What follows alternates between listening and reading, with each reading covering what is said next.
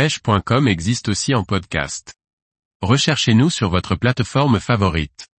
Montage avec des perles collées pour pêcher en palangrotte profonde.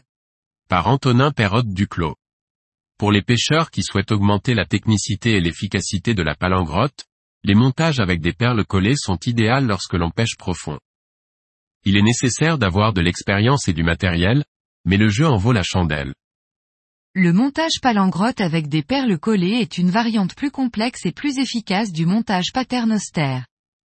Le principe est simple, évitez au maximum de réaliser des nœuds sur le montage.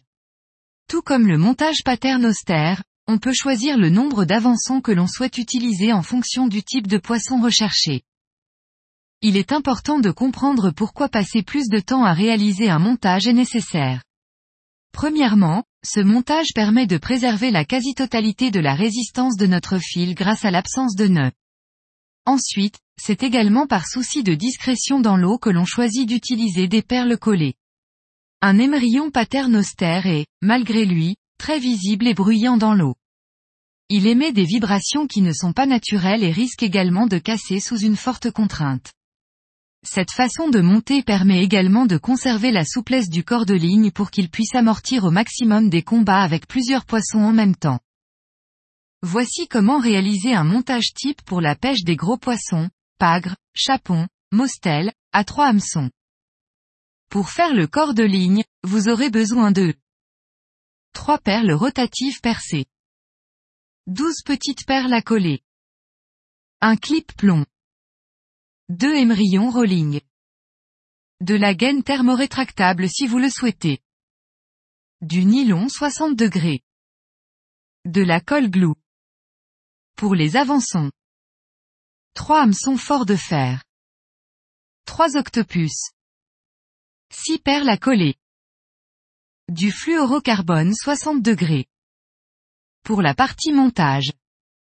Enfilez en premier lieu deux petites perles, un perle rotative, deux petites perles sur votre corps de ligne et répétez trois fois si vous souhaitez avoir trois avançons.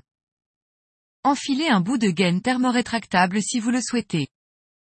Fixez un émerillon rolling avec un nœud solide à l'extrémité de votre corps de ligne. Mesurez la distance qui vous convient entre chaque avançon et collez les deux petites perles de part et d'autre de la perle rotative, le tout pour chaque avançon. Coupez votre corps de ligne et fixez un autre émerillon rolling et un clip plomb.